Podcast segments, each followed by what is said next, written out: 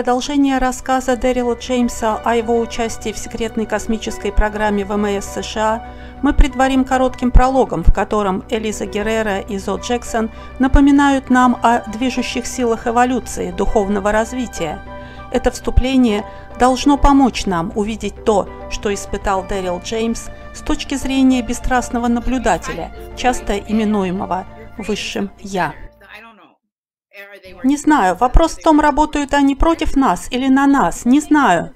Дело в том, что плохие парни необходимы, они должны существовать. Нам надо принять это нейтральное мировоззрение, сказав им спасибо. Я не ненавижу тебя. Вот почему существует технология жертвенности, потому что ты чувствуешь, у, ты причинил мне боль, ты сделал это со мной, и я не заслуживаю этого. И нас это засасывает, не позволяя подняться и увидеть ситуацию с другой точки зрения. Я выбрал для себя эти трудности, и ты сделал это не для того, чтобы они тебя сломали. Твое высшее «я» избрало эти трудности, чтобы преодолеть их. Оно знало, что ты способен на это, что это сделает тебя еще сильнее. Но иногда я спрашиваю высшее «я», насколько сильным ты полагаешь я могу быть? Уже достаточно, хватит. У меня нет больше сил становиться сильнее. Теперь я могу учиться через добро, а не посредством преодоления зла.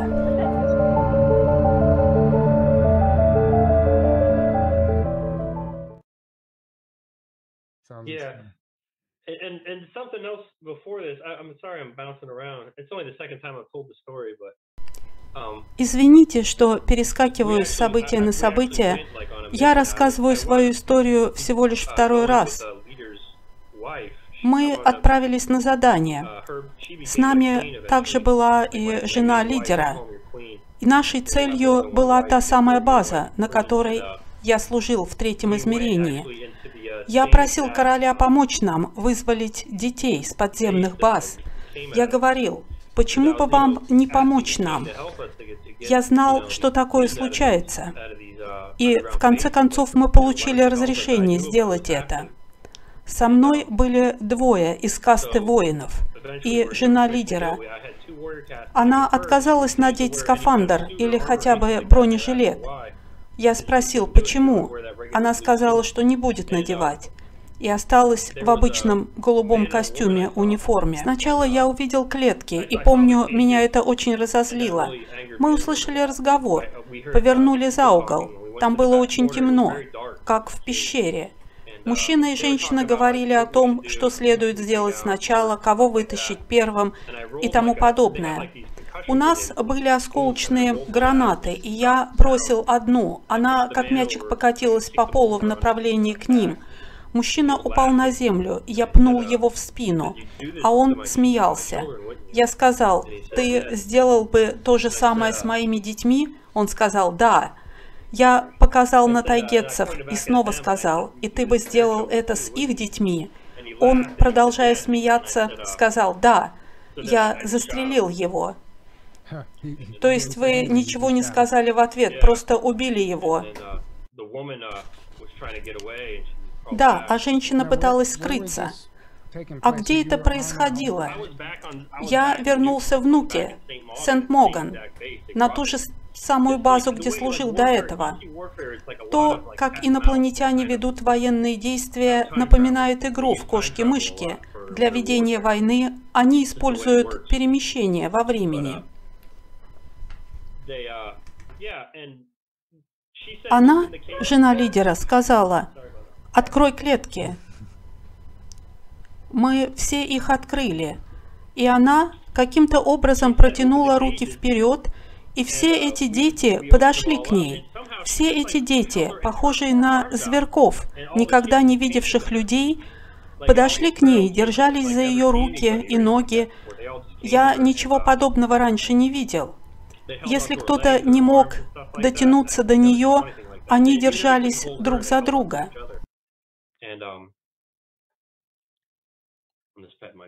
То есть вы с ними прибыли с их родной планеты на Землю для выполнения этого задания.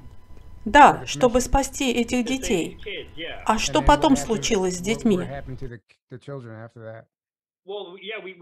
Мы освободили еще одну группу. Они кричали что-то вроде «Это король! Это король!». Тогда я не знал, почему они делали это. Мы привезли их на ту планету, и они проходили лечение. Дети нуждались в том, что они называли исцелением. Говорили, они нуждаются в исцелении. После того, как мы их привезли, я не отслеживал их перемещение. Это было не мое дело.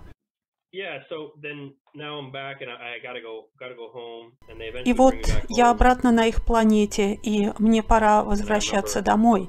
И в конце концов меня забрали домой. И я помню, был... Я просто кричал и бил кулаком стену, кричал, «Пожалуйста, не забирайте моих детей!» И все в этом духе. Был очень расстроен, сломал руку. Я помню, как мы сошли с корабля. Мы приземлились на Луне, вошли в портал и оказались обратно на подземной базе. Тот же самый старшина первого класса с усами был там и заметил очень снисходительно. «О, посмотрите, он сломал руку!» А Старпом сказал, «Оставь его. Если бы у меня было 10 парней, таких как он, война бы давно закончилась».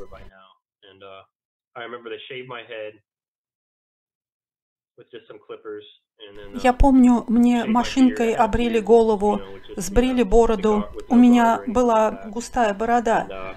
Поместили снова в камеру для прыжка и снизили до третьей плотности. И еще, помню, меня волокли. Да, это я точно помню. Когда я проснулся и увидел рядом на стуле свою униформу, также заметил, что пальцы ног у меня были покрыты грязью, то есть меня тащили волоком. Волосы на груди были подпылены, а ногти очень длинными.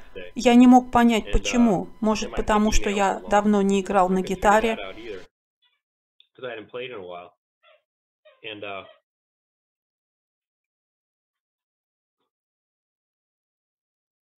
Um, so you, you just remember то есть, когда вы проснулись обратно на базе, то увидели, что все выглядит по-другому. Да, но я не мог понять, почему. Волосы были подстрижены так, будто это сделал ребенок, игравший с ножницами. Потом я вспомнил, как меня брили и все остальное, как меня волокли, а волокли меня к тем клеткам, о которых я вам рассказывал, в которых были маленькие дети. Потом меня затащили в комнату. She said, I'm tired. Let's put him down. And uh, then they drug me into the room. И помню, меня uh, привязали к какой-то стойке, дебе для пыток. Uh, я был без одежды. Я увидел, как фигура в красном капюшоне приблизилась ко мне. Он ткнул мне um, пальцами в глаза, и меня швырнули в лечебный резервуар. Они хотели все сделать быстро и бросили меня не в медкровать, а сразу в лечебный резервуар, камеру, где мне вскрыли брюшную полость. Он вытащил кишки и душил меня ими. Потом они направили ко мне дрона, чтобы тот вернул мой кишечник на место и он заталкивал мои внутренности обратно, а они выпирали наружу. Рана быстро заживала, зарастала кожей. Было очень больно, а он продолжал заталкивать кишечник внутрь. Я пытался оттолкнуть его, а здоровый Верзила схватил мои руки и завел их за голову. Рана мгновенно затягивалась кожей. И я помню, как вдруг эта фигура в красном капюшоне подошла ко мне. Это было похоже на черную змею, как будто голова аспида выступала из человеческого торса. И он сказал что-то вроде «Ты помнишь меня, Дэрил?» Я не понимал, что происходит. Я все еще страдал амнезией от перехода в третью плотность. А почему они пытали и мучили вас перед тем, как вернуть обратно? Чтобы полностью отбить память или зачем-то еще? Это за то, что я ткнул в глаз рептилоида. А, это было наказанием. Знаете ли, человеку хватило духа, чтобы тронуть рептилию. Они принимают нас за самую низшую форму, за подонков этой вселенной. Мы для них ничто. И за то, что я сделал, ткнул в глаз, будучи напуганным и не знающим, что происходит, они почти до смерти измывались надо мной. Да, и вот вдруг неожиданно фигура, похожая на черного змея, подошла ко мне. На нем была красная накидка с капюшоном. Он спросил, «Ты помнишь меня?»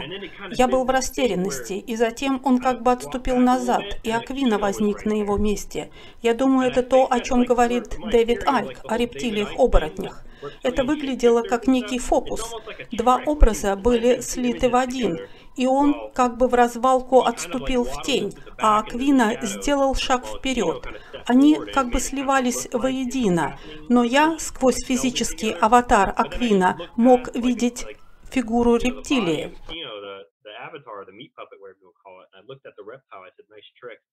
Я сказал, ловкий трюк. Он вышел из тени и сказал, всегда срабатывает. Да, вот они мучили меня два дня. Я не помню субботы. Я отправился туда в пятницу, а проснулся только в воскресенье.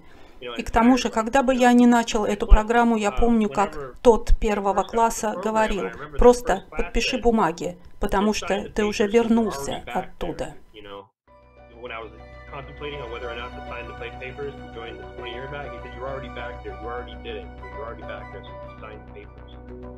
Продолжение второй части.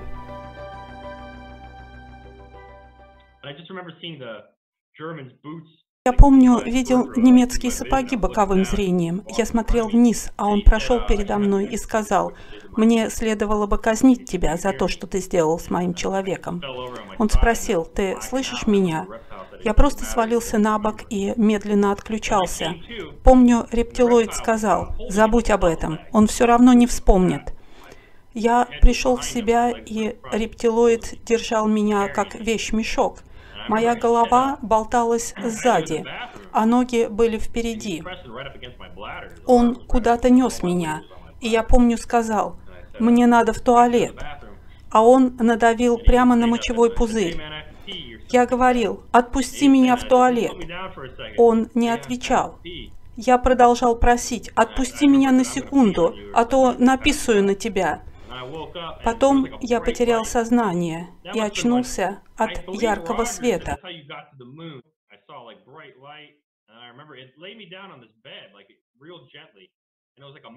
Я был в кровати, широкой кровати с ограждением, похожей на больничную. Я поднял глаза, и надо мной была большая хирургическая лампа со светодиодами. Я услышал, как кто-то разрывал упаковку, и женщина стала приклеивать мне на грудь датчики ЭКГ. Она поставила мне катетер, и я долго мочился. Со мной была женщина-блондинка с кудрявыми волосами. Я, оказывается, встречал ее на базе. Ее звали Эйприл. Она мне не очень нравилась. Я полагаю, она тоже была частью программы, работала медсестрой на Луне. Я заснул, и на следующий день проснулся снова в этой комнате.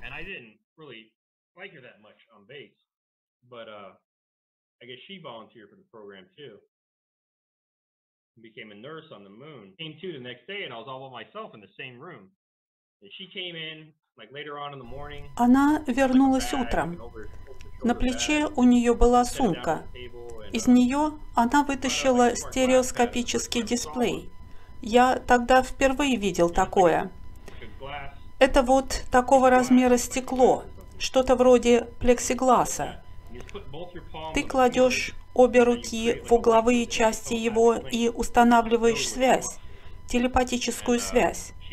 Прибор знает, что ты хочешь.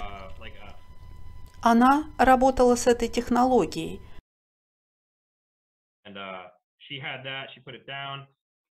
Uh, Из прибора появилось трехмерное изображение человеческой фигуры. На нем была видна кровеносная система. Она могла поворачивать изображение с помощью пальца.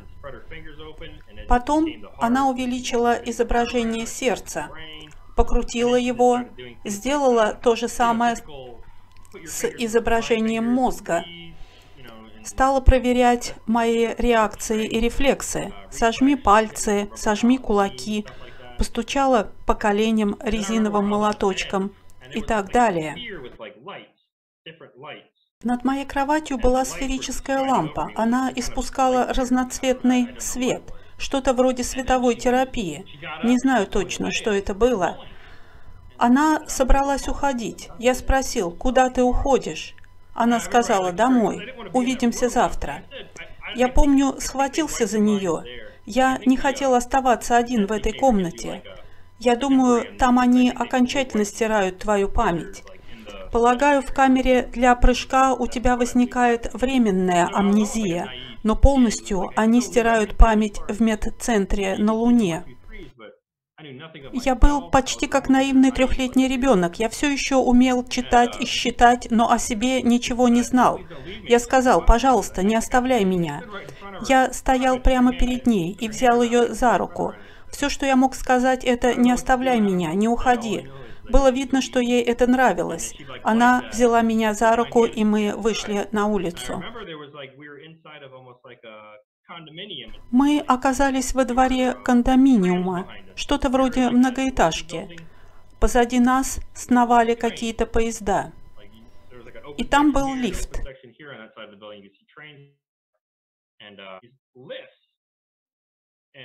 Она, эта девушка, Эйприл, завела меня в лифт. И я смотрел вниз и видел под нами большие пружины. Это была какая-то антигравитационная технология. В лифте не было поручней, и я встал в самый центр. Лифт поднялся на пятый этаж и доставил нас прямо в комнату.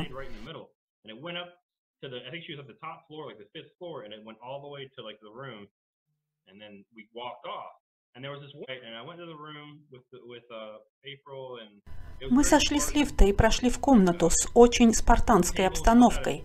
В ней был стол, письменный стол с лампой, на которой она поставила сумку, диван с кофейным столиком напротив, а на кухне была барная стойка с четырьмя табуретами.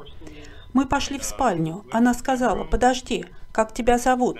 Я ответил, не помню. Да ладно, сказала она, подумай, имя-то все помнят.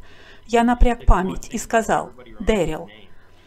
Мы занимались сексом, и я помню, прислонился к спинке кровати, а ее голова была у меня на груди. Я задремал и, проснувшись, был обратно в Англии. Но все это я хорошо помню.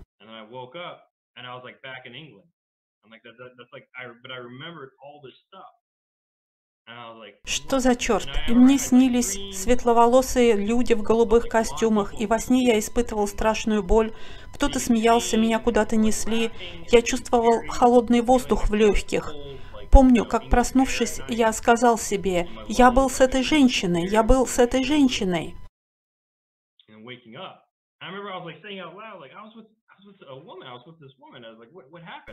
Но что случилось? Я выглянул в окно. Там не было никакого лифта, только отвратительная английская погода. Я огляделся и увидел стул с униформой на нем. Но было в ней что-то, чего я никогда бы не сделал. Сначала на стуле лежали брюки, потом рубашка, галстук, под стулом стояли ботинки. Я бы убрал все в шкаф. И на мне была майка. Я встал с кровати. Было очень странное чувство. Я стал убирать одежду в шкаф. И в шкафу на двери было зеркало в полный рост. Я снял майку, и мое тело было в таком тонусе. Тогда я и так был в хорошей физической форме, но в тот момент выглядел как настоящий качок.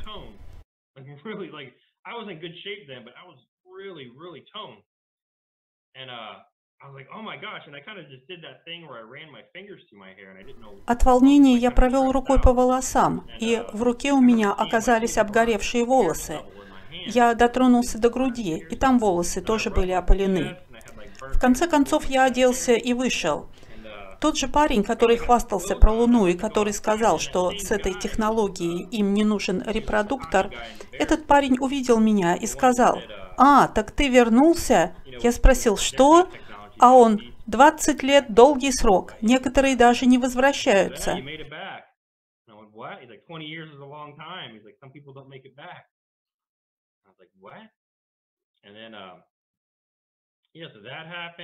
Да, вот это случилось. И вообще, после этого люди, казалось, дистанцировались от меня. Не знаю, они как бы побаивались меня, не хотели иметь дело со мной. Но никто из тех ребят, с кем я работал, не имели отношения к подземной базе, и мы оставались друзьями. Казалось, это те, кто жили в казармах и работали под землей, сторонились меня.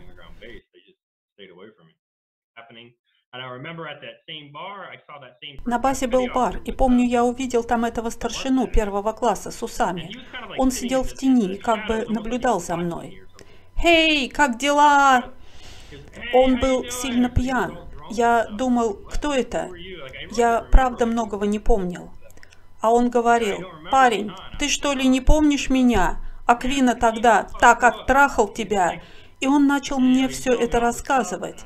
Я не очень верил. Он сказал, это был я, кто подкачал тебе мускулатуру. Я переживал за то, что Аквина сделал с тобой.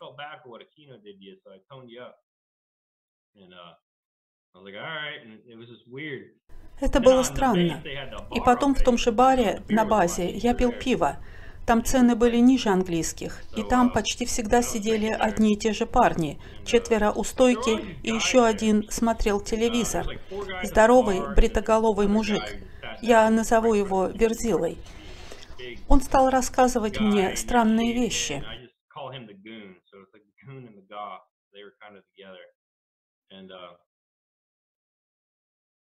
He started telling me all this stuff, and uh,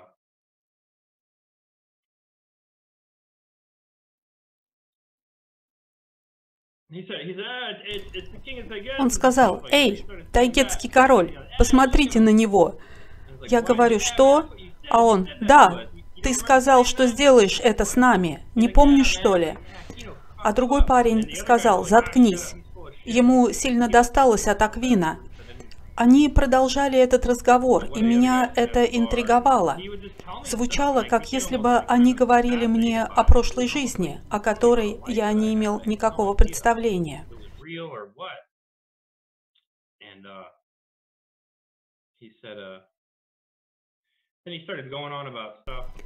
Они продолжали в том же духе. Версила обычно смотрел кино, и все они употребляли какой-то наркотик, который называли хром.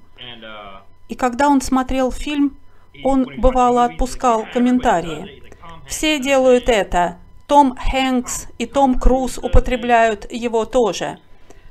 Я помню на базе одно время, когда я только прибыл, этот парень, Орландо, сказал мне, что Том Круз на базе. И я спросил, зачем это Том Круз явился на базу? А тот ответил, не знаю, но они пустили его в подземную часть.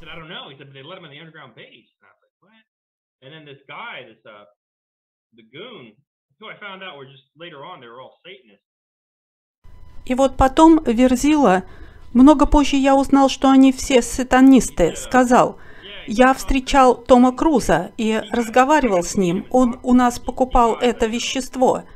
Да, он говорил и об этом.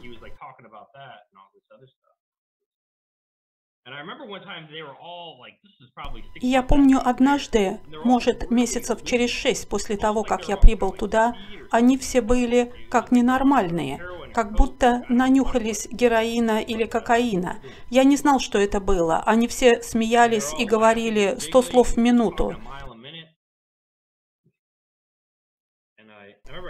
Я помню, спросил тогда, что с вами происходит, ребята? «Эй, чувак, да мы на хроме!» Я думал, что?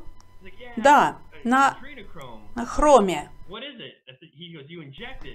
А что это? Ты можешь колоться или пить его, продолжал он, но мы колемся. Я спрашивал, а где вы берете его? Мы получаем его из детей. И он просто трепался об этом. Он был на подъеме и, не скрываясь, говорил о таких вещах. Я думал, вы точно дурите меня. Это не может быть правдой. Не знаю, люди, говорящие об извлечении наркотиков из детей, никто тогда об этом не знал.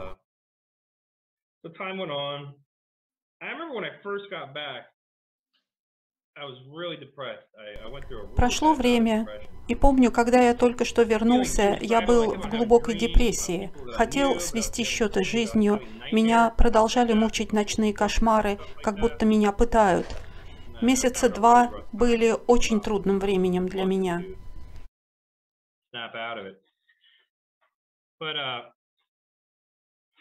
So I to command. Но я дослужил положенный срок. Пару раз наживал неприятности, хотя раньше такого не было. Сильно пил, не мог спать из-за кошмаров, поэтому и пил до беспамятства.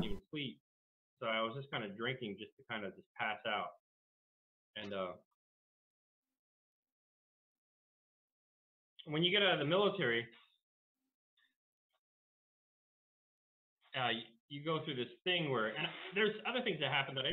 когда ты демобилизуешься, это бывает не только в ТКП, но и на земле. Когда ты заканчиваешь службу на флоте, ты идешь попрощаться с начальником базы, старшим помощником и непосредственным командиром. И ты можешь высказать им все, что хочешь. Это как традиция. And you can pretty much say whatever you want to them. It's like a tradition. Ты не можешь им угрожать, но можешь назвать их козлами или как хочешь. Тебе за это ничего не будет. Я встретился с начальником базы. Он мне не нравился, но это не имело для меня никакого значения. А потом я зашел к Старпому.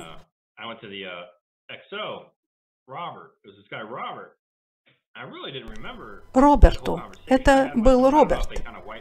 Я не помню всего разговора с ним. Не знаю, может, они стирали мне память после этого. Но я помню, он встал очень медленно и выглядел очень грустным. Он просто возник на дальнем конце стола. Это был большой стол красного дерева. И я честно подумал, что у меня случился инсульт. Я как будто потерял три секунды жизни. Он появился у стола и опять очень медленно положил руку на стол. Я подумал, что это странно. А потом он оказался прямо передо мной, в 30 сантиметрах от меня.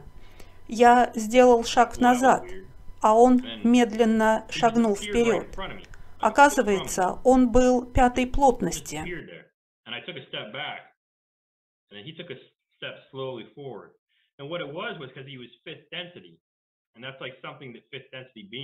Существа пятой плотности могут делать такое. Поэтому люди рассказывают эти истории, как инопланетяне появляются ниоткуда или проходят через стены. Но это просто более высокая плотность, где ты быстрее и сильнее, чем здесь. Uh,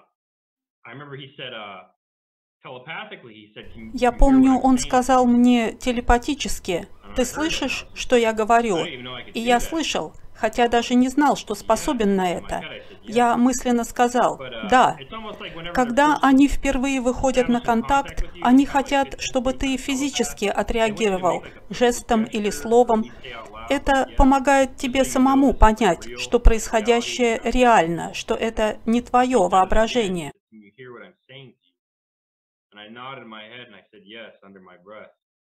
Я кивнул головой.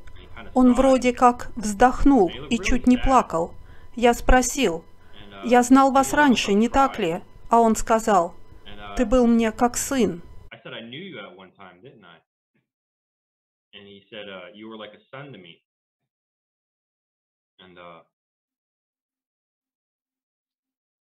I was like, uh,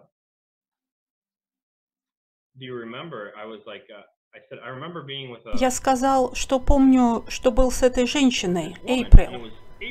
Я знал ее фамилию, но не хочу говорить сейчас.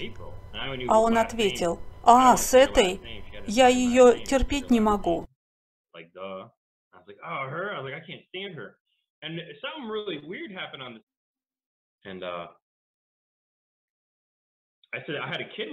Я сказал, у меня с ней был ребенок, да? Я помню, у меня были дети. А он сказал, нет, с ней у тебя не было детей. У тебя были дети с одной из них, тайгетцев. И по мере того, как он говорил это, все больше воспоминаний возвращалось ко мне.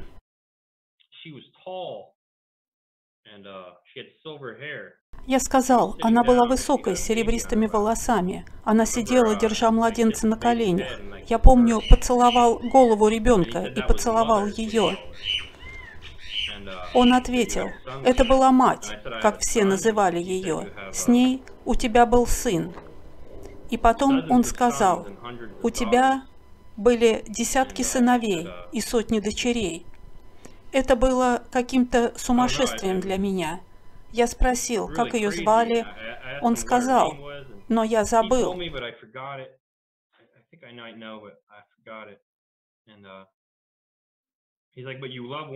Он продолжал, но одну из них ты любил больше всего. Ее звали Свару. Я стал шарить по столу. Он спросил, что ты делаешь? Я сказал, ищу бумагу и ручку. Он дал мне карандаш. Я схватил листок для записей и начал записывать все эти имена. Свару, и он сказал, что короля звали Пта-Та. Он назвал мне имя корабля, на котором я был пилотом, USS «Нимец». Но ты, сказал он, называл его «Медведица». И он говорил мне все это. Боже, вы не возражаете, если я быстро включу вентилятор? Очень жарко.